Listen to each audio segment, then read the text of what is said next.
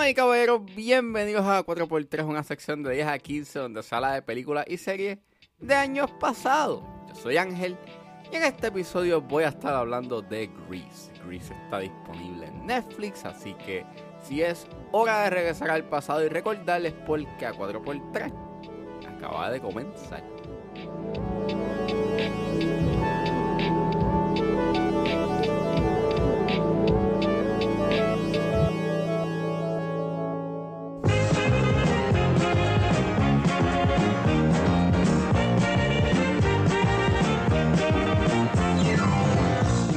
Travolta, Olivia Newton John, Grease, the Broadway smash that made theatrical history by becoming one of the longest running musical comedies of all time, breaks loose on the motion picture screen. Pues Grease es una película dirigida por Randall Kleiser y es escrita por Bronte Woodard, adaptada por Alan Carr y basado en el musical de Warren Casey y Jim Jacobs. Y el elenco lo compone John Travolta, Olivia Newton-John, que en paz descanse, Stockard Channing, Jeff Conaway, que en paz descanse, Barry Pearl, Michael Tucci y Didi Khan. Y trata sobre el rebelde Danny Zuko y Sandy Olsen, el cual se conoce en el verano. Con la idea de que no volverá a ver a Sandy, Danny regresa a su rutina hasta que descubre que la chica estudiará en la misma escuela que él. Yo pensaba de que Grease había salido antes de Saturday Night Fever, pero no. Saturday Night Fever salió en el 77 y Grease salió en el 78. Y en ese momento, pues este, la carrera de John Travolta estaba pues teniendo un boom bastante grande y yo nunca he visto eh, Grease. Este, even though es una película que está bien adentrada en la cultura popular y que es una película que sí es un clásico o que mucha gente la considera un clásico, eh, mayormente por sus canciones, pues nunca la he visto. El 5 de enero, pues mi fianza y este eh, estaba, estábamos viendo lo que había en Netflix y nos encontramos con Grease, que la habían puesto nuevamente en la plataforma y ella se pompió, dijo, vamos a ver Grease, por fin la vas a ver y pues la vi y it's it's fine. I mean, por lo menos la música está buena.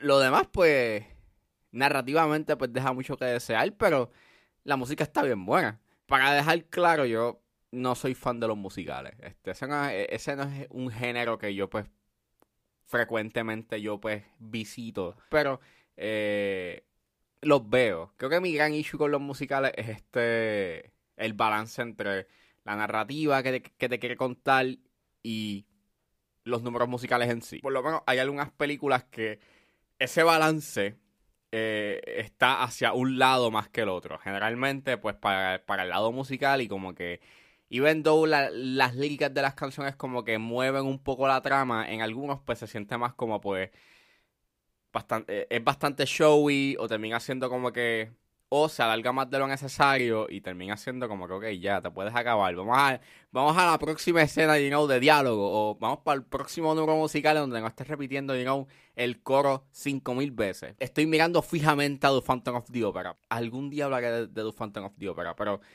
el punto es que hay algunos musicales que se repiten. Y repiten el coro, y repiten el coro, o repiten la secuencia y me saca mucho por el techo porque en cierta forma como que dejan a un lado la narrativa. Pero no es el caso, pero no es el caso con Grease. Creo que Grease hace un buen balance entre diálogo y número musical y el número musical en sí, pues sí mueve un poco la trama, sí está como que manteniendo la trama en movimiento.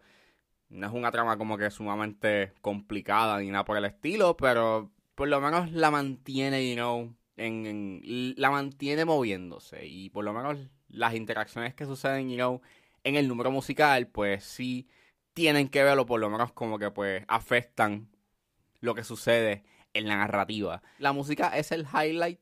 Son canciones bastante llevaderas, energéticas, fuera de las típicas que generalmente se conocen, You're the One That I Want, este, eh, Grease Lightning y Hopelessly Devoted to You, que by the way, esa fue la que quedó, la que hizo que Grease por lo menos se llevara una nominación en los Oscars por mejor canción, pues sí son buenas. O sea, obviamente, pues tienes a Olivia Newton-John, sumamente talentosa, you know, que tenía una excelente voz. Pues cantar excelentemente estas canciones, al igual que John Travolta. Y cuando ellos dos pues tienen estos duetos, pues tienen un cierto tipo de química. Fuera de las canciones, la química que ellos tienen y, y su romance específicamente, pues en verdad a mí no me importaba o no me importó, pero cuando tenían estos duetos, pues sí, pues estaba bien, o sea, funcionaba y tenían como que pues un buen chemistry, pero fuera de las canciones, ya, este, no, nada, para nada. En cierta forma sí las canciones funcionan porque pues tienes también como que una buena coreografía y un buen diseño de producción y ves como que un montón, ¿sabes? Tienes este,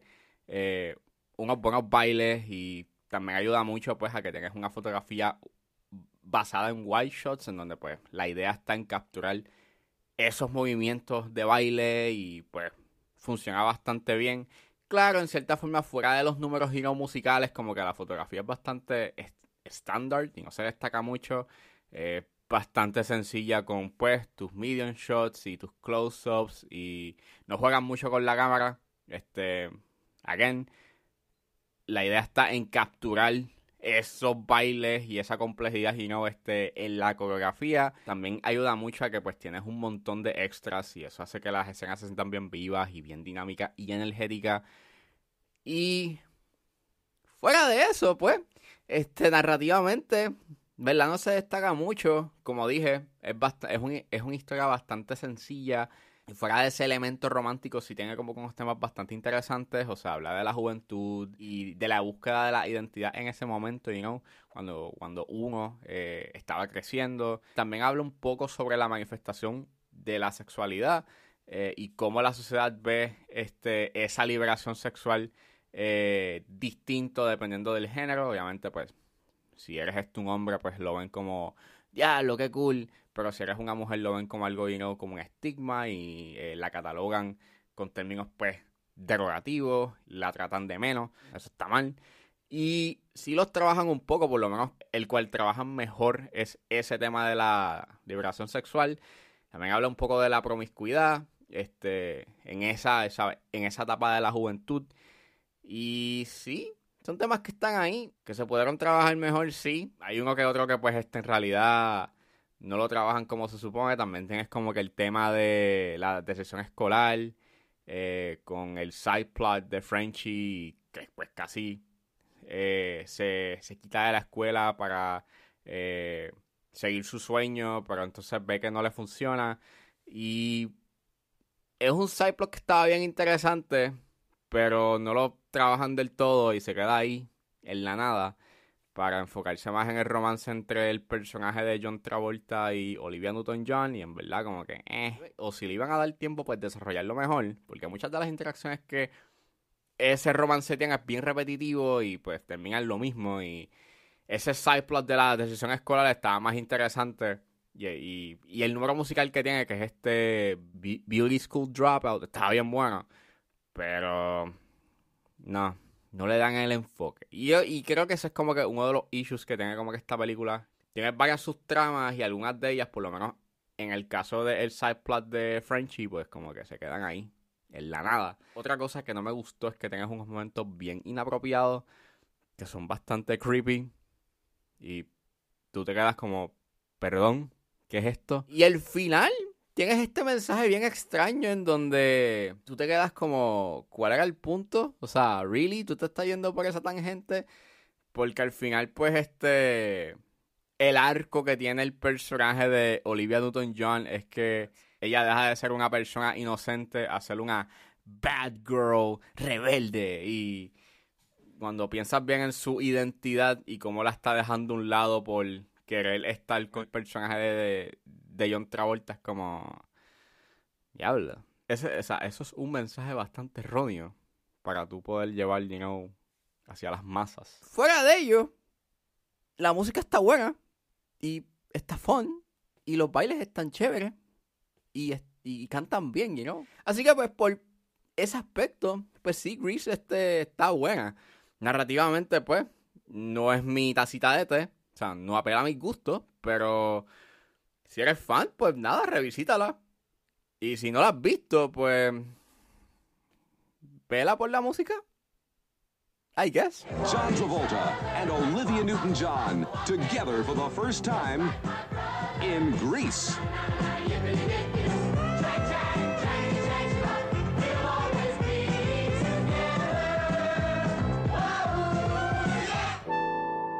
Y eso fue todo en este episodio de A4x3. Espero que les haya gustado. Suscríbanse a mis redes sociales. Estoy en Facebook, Twitter e Instagram con Angeles.pr. Recuerden suscribirse a mi Patreon. Con un solo dólar puedes suscribirte y escuchar antes de su estreno los episodios de 10 a 15 y a 4x3. Pero si se suscriben a los niveles de 5 y 10 dólares, ustedes podrán escuchar el episodio exclusivo donde realmente hablo de lo que está pasando en la industria. pueden buscar en su proveedor de boca favorito como 10 a 15 con Ángel Serrano. Gracias por escucharme y nos vemos en la próxima.